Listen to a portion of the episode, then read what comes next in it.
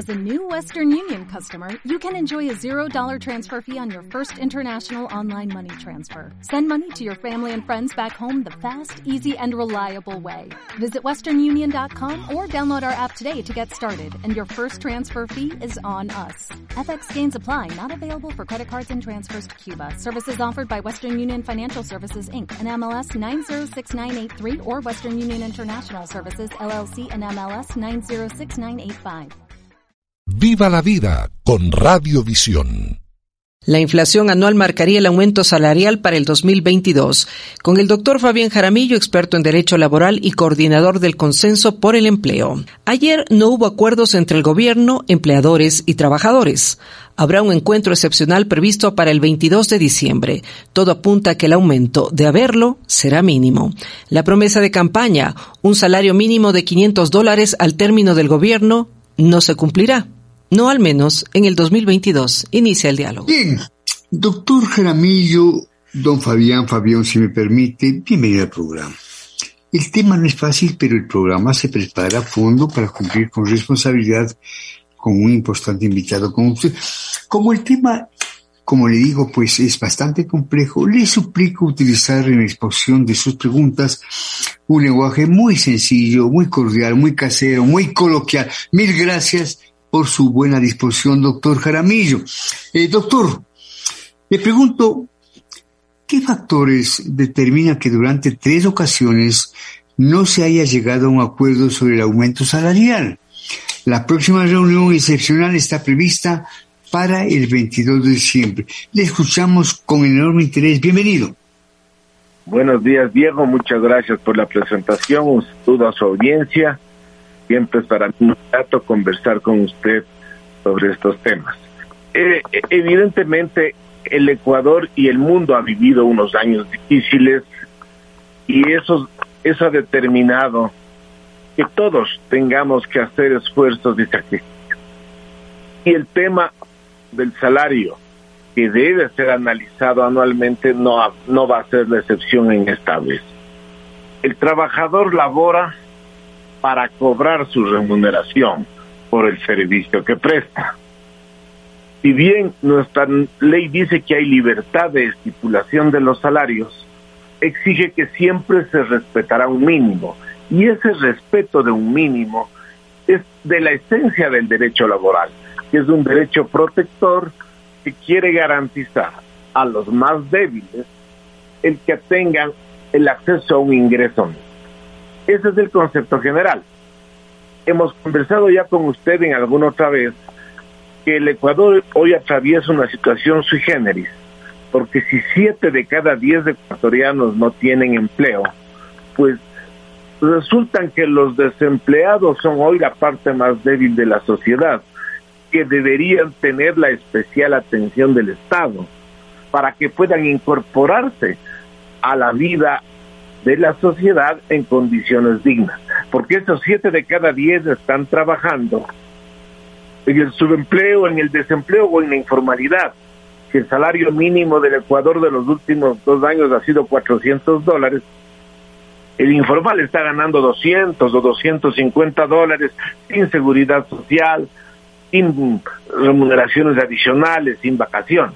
Entonces, en definitiva, lo que estamos necesitando, por un lado, es estimular el fomento de, fuentes de empleo para que los informales se formalicen, pero por otro, tenemos que considerar que el, trabajador que tiene empleo también tiene necesidades, su familia también las tiene y necesita ajustes en su remuneración.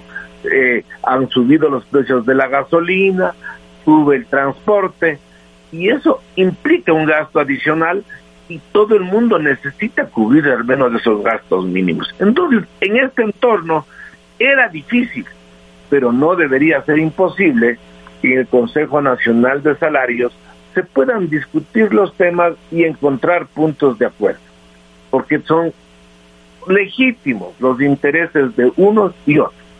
un, un componente más que había que incluir es que estamos viviendo un mundo globalizado en el que lo que se está procurando son los tratados de libre comercio, vamos a competir con la producción de otros países. Y eso significa un ingrediente más, que los salarios tienen que responder a trabajos productivos, porque de lo contrario, si no es así, si los trabajos, la remuneración solo responde a criterios políticos, nuestros costos de producción se encarecen y nuestros productos no van a poder competir en el mundo. Y entonces podrá ocurrir, como ya está pasando en muchas en muchos ítems, que el producto extranjero es mucho más barato que el nacional, el consumidor preferirá el producto extranjero, pero nuestras fuentes de trabajo se seguirán deteriorando. Es decir, son demasiados ingredientes los que están en juego en esta discusión y es necesario el Consejo Nacional de Salarios, como un órgano tripartito de carácter consultivo y técnico, sea realmente el lugar donde dialoguen libremente, honorablemente, como estoy seguro que lo hacen, tanto los delegados de los patronos como los delegados de los trabajadores y el ministerio para encontrar ese acuerdo.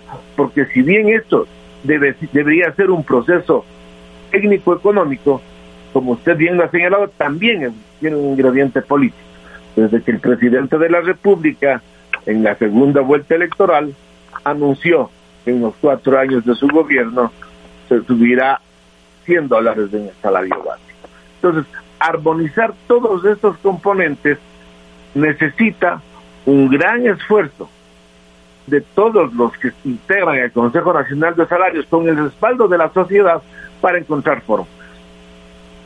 Doctor Jaramillo, don Fabián, le escuchamos con enorme interés. Usted patenta un concepto muy importante, ¿no?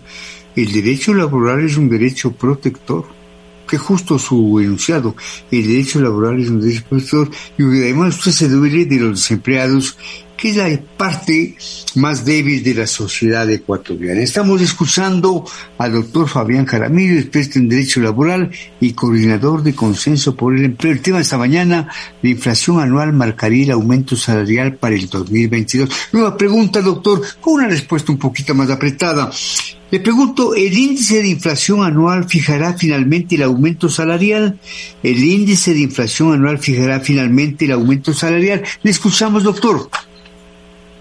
El artículo 118 del Código de Trabajo dice que si los no se ponen de acuerdo eh, los integrantes del Consejo Nacional de Salarios, el ministro fijará el incremento de acuerdo al índice de precios del consumidor proyectado para el año que viene. Esa es la norma.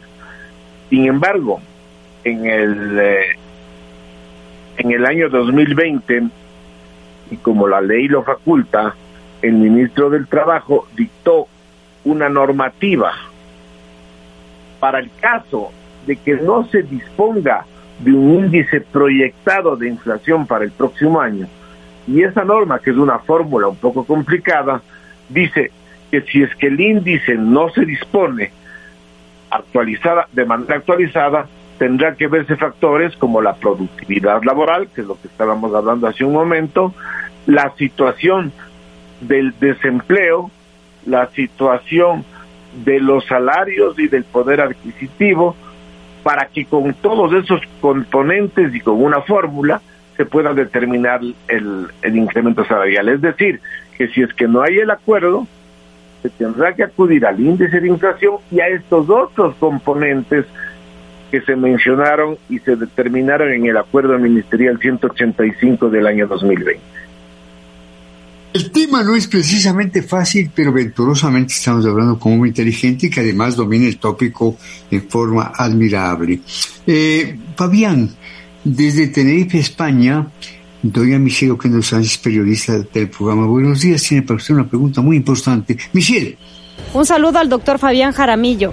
¿Es viable la propuesta de los trabajadores de subir el salario de 25 en dos etapas 12,5 en enero y el restante en 12,5 desde julio?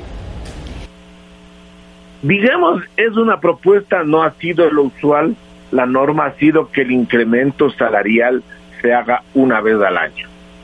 De todas maneras, el que la propuesta se plantee así significa que hay una conciencia en los propios trabajadores de que sería imposible el incremento de 25 dólares en enero. Y por eso hacen este propuesta escalonada. Yo creo que eso, ese planteamiento debería servir de base para la conversación. No creo que podamos hacer un incremento a los seis meses. Y pienso que el gobierno finalmente tendrá que subir los 100 dólares al cabo de cuatro años. Entonces, a partir de esa propuesta, lo que debería deberían es conversar los miembros del Consejo Nacional de Salarios para entender que evidentemente hay índices de reactivación en la economía del Ecuador. El que no quiera ver eso está ciego. Nos falta muchísimo para una reactivación, pero hay índices importantes. Entonces, la propuesta del presidente Lazo, la propuesta de campaña, no fue 25 dólares cada año, fue 100 dólares al final del periodo. Entonces, quizás el propio planteamiento de los trabajadores da un punto de inicio. Podrían ser 12, 12 dólares con 50 para el primer año y quizás tengan que ser valores superiores en los años posteriores donde el eh, crecimiento de nuestra economía vaya siendo más sólido porque se vislumbra esa posibilidad aún dentro de un mundo convulsionado. Tendrá que venir la reforma laboral, que lo que tiene que estimular la creación de empleos, no necesariamente reduciendo sueldos, sino ofreciendo otros factores, que es justamente lo que se consideró en el consenso para el empleo que organizó la Cámara de Comercio. Entonces, creo que no es viable la propuesta como está hecha, pero puede ser un punto de partida para un encuentro hasta antes del 22 de diciembre, como se ha planteado en el acuerdo ministerial último, para tener la posibilidad de que después de muchos años haya un consenso en este tema y no tenga que ser el ministro de, Trabajo quien defina el incremento salarial. A propósito de ese diálogo con el doctor Fabián Calamillo, yo quisiera pedir comedidamente al público que nos escucha que repare el contenido de cada pregunta. Cada pregunta del programa en el contexto de cada entrevista implica una investigación, un análisis, un estudio. En ese sentido, buenos días procede con profunda seriedad con su público y con el personaje que entrevista cada mañana. Eh, Julio, eh, perdón, Fabián, Fabián, hasta antes de la pandemia, el aumento del salario promediaba el 3% anual, el 3% anual. Para que se cumpla la promesa del gobierno, el salario debería ser en un 6%. Le pregunto por qué este porcentaje no sería posible, eh, Fabián. Eh, eh, es un tema económico y político. Un, un incremento desmesurado traería como consecuencia que se agudice la crisis del desempleo que se agrudice el problema de la informalidad. Este momento, si usted va a, a un café, a una tienda, está gente trabajando ganando menos del salario básico. Y, y eso y, y, vamos ese, ese fenómeno se va a mantener es que el precio de la formalidad se incrementa desmesuradamente. O sea, debemos desterrar la informalidad pero para eso tenemos que hacer un proceso gradual. Y entonces creo que si es que se incrementara un 6%, lo que va a provocarse es que la informalidad aumente. Y eso no es lo que nos conviene. Porque siete de cada diez están en esa situación y esa situación se va a agravar.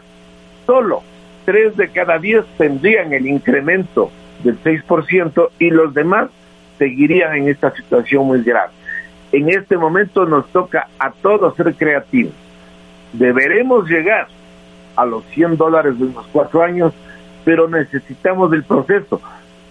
Habrá que ver, insisto, si la reforma laboral puede pasar y si es que hay los votos, si es que hay un consenso para elaborar bien esa reforma laboral, que no solo es salario, es posibilidad de trabajo. Y entonces, si es que eso se va solucionando, creo que se vislumbrarán mejores posibilidades de que en los años próximos se compense la disminución que hoy habría de ese 6%, porque cuando la economía esté eh, dinamizada, cuando la inversión se ha podido atraer, atraer al Ecuador como lo está anunciando el gobierno y no simplemente con palabras, sino con hechos, esa reactivación económica va a permitir que los salarios alcancen el nivel que los trabajadores con justicia demandan, pero tienen que mirar ellos también la situación de los desempleados, que son sus familiares, que son sus hermanos, sus sobrinos, y tenemos que considerar el paquete en global. Por eso el asunto no es fácil, pero si hay argumentos y si es que hay afán e interés de sacar adelante el Ecuador, debería poder encontrarse una solución en este año con el compromiso de que con el, aumento de, la actividad económica, en los posteriores se harán las compensaciones y ajustes para que se cumpla la propuesta del gobierno eh, en la segunda vuelta electoral. El tema de esta mañana que estamos dialogando con el doctor Caramillo, la inflación anual marcaría el aumento salarial para el 2022. Ahora, claro, hubo una promesa de campaña del presidente Lazo y eso cumple serio. Incrementar el salario básico del país en 100 dólares durante los cuatro años y es evidente que el presidente Lazo tiene que cumplir con esa promesa de campaña. A ver qué pasa. Nuevamente, Michelle tiene una pregunta interesante. Fabián, Michelle. Doctor Jaramillo, desde 2015 el índice de productividad laboral no ha crecido. En aquel año dicho índice fue de menos 5,4% y en 2020 fue de menos 1,2%. ¿Este hecho condicionaría el que en el 2022 no pueda subir el salario básico? El acuerdo ministerial 185 dice que es que no funciona el mecanismo básico de la ley crear un porcentaje de incremento en base al índice de precios del consumidor, deberá aplicarse la fórmula del acuerdo ministerial 185 que contempla eh, como elemento el índice de productividad. Evidentemente tiene que mejorarse los índices de productividad. Los trabajos, eh, en, en ciertas épocas se ha dicho, el Estado debe generar trabajo aunque no sea trabajo productivo. Y por ahí pues, tenemos inclusive la burocracia que no, que no es productiva y que más vale genera pasos adicionales en trámites administrativos que ser más simples. Entonces, eso se tiene que ir del porque el trabajo debe ser productivo, pero es solo un índice de la productividad. Yo, en este año, tendría que encontrarse una fórmula que nos libere de aplicar plenamente el, artículo, el acuerdo ministerial 185 porque no cabría un, un incremento como el que se está proponiendo por parte de los sectores productivos frente a un país en que se está encareciendo, es importante que se haya podido eliminar el subsidio a los combustibles, pero si eso significa para el trabajador que toma el bus y que necesita comprar los alimentos que son transportados, tiene que haber también un aporte para que ese trabajador pueda seguir satisfaciendo sus necesidades. Creo que debemos despojarnos de criterios absolutistas y pienso que eso es lo que ha considerado el ministro de Trabajo al prolongar por 20 días más el diálogo para tratar de encontrar, lejos de las fórmulas, y en el consenso el incremento salarial del año que viene. Estamos dialogando con el doctor Fabián Carabillo, especialista en términos laborales. Fabián, tengo una inquietud, tengo una curiosidad. Le pregunto, ¿un aumento del salario básico obligaría al gobierno a revisar sus metas con el Fondo Monetario Internacional, Fabián? Yo creo que el Fondo Monetario Internacional de lo que se ha visto, está preocupado de los sectores más pobres. Hoy el Fondo Monetario Internacional está exigiendo una serie de subsidios para los más pobres. El gobierno nos ha dicho, a propósito de esta ley tributaria, que solo el 3.5% de los ecuatorianos gana más de dos mil mensuales. Quiere decir que el 96.5% gana menos de ese valor y estoy seguro que de ese 96.5 más de la mitad gana solo el salario básico. Entonces, si la vida va subiendo por el tema de los combustibles, es necesario que haya un mejor ajuste. No creo que el Fondo Monetario en eso esté preocupado porque está demostrando su interés por los más pobres. Por un lado, claro, los que reciben bonos, que son absolutamente, en lo económico, absolutamente improductivos, pero el Fondo Monetario los considera necesarios porque están mirando el aspecto humano. Con ese mismo criterio, no creo que se mirara mal un incremento un poco más allá de cualquier fórmula dentro de esta búsqueda de consolidar un Ecuador que despegue en los tres años próximos de gobierno conforme a las expectativas que todos tenemos. Preguntas calificadas del programa Buenos Días para un invitado igualmente de alta calificación. Michelle tiene una última pregunta, por favor. Doctor Jaramillo, el salario básico ecuatoriano es el tercero más alto en Sudamérica. ¿Este indicador realmente impide que inversionistas extranjeros monten negocios en el país?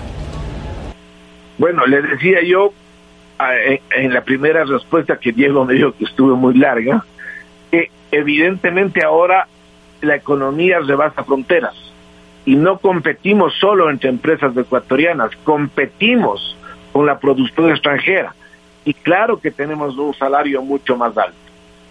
Eso significa que debemos optimizar la calidad de nuestra producción, pero no podemos simplemente por competir decir que los trabajadores no tienen derecho a mejorar su situación o por lo menos a mantenerla.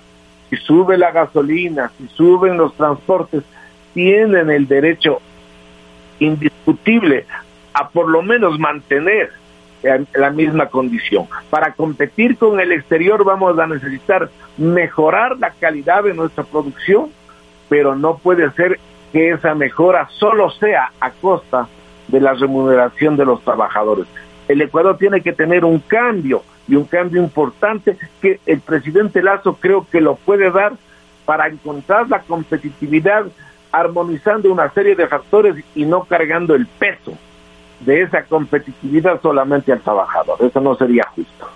El Ecuador por eso es un país distinto a nuestros vecinos, donde no hemos tenido terrorismo ni guerrilla. Hoy tenemos muertes violentas relacionadas al narcotráfico, pero el Ecuador ha sido un país de paz donde el trabajador y el campesino no ha tomado las armas porque siempre ha estado retribuido razonablemente para satisfacer sus necesidades mínimas y no debemos perder ese ejemplo que ha sido saludable para nuestra economía. Gracias por estar en el programa. Apilo a su estupendo sentido de síntesis y le planteo una última pregunta, un minutito. Eh, Fabián, ¿cómo acortar las brechas entre una canasta familiar mensual mínima fijada en 712 dólares y un importante segmento poblacional que sobrevive con dos dólares diarios, Fabián. Definitivamente tiene que ser con otro tipo de medidas, como por ejemplo, en la canasta básica hay una serie de intermediarios, porque el productor se queja de que no le pagan los valores básicos de sustentación, pero al, al consumidor llegan los productos con altos precios. Son temas que tienen que irse buscando y que un gobierno como el del presidente Lazo, que ha demostrado eficiencia en su vida privada y, y en, su, en, su vida particular, tendrá que ir buscando esas deficiencias ahora. Que los, que los precios no encarezcan por las grandes cadenas de distribución, sino que vayan directamente al consumidor, porque eso es buscar productividad. Yo no tengo nada en contra de los que comercializan, pero grandes cadenas de comercialización donde ganan cinco y seis personas podrían simplificarse con mecanismos inteligentes que permitan abaratar los costos, pero no puede ser el único mecanismo congelar los salarios o tener incrementos eh, insignificantes. Camillo, mil gracias por el programa. Sé que usted es un gran bailarín, me refiero a bailar por las fiestas de Quito, así es que pero cuídese. Viva Quito, doctor. Gracias, Diego, gracias por la invitación, gracias, Michelle, por las preguntas, siempre a las órdenes. Viva la vida con Radiovisión.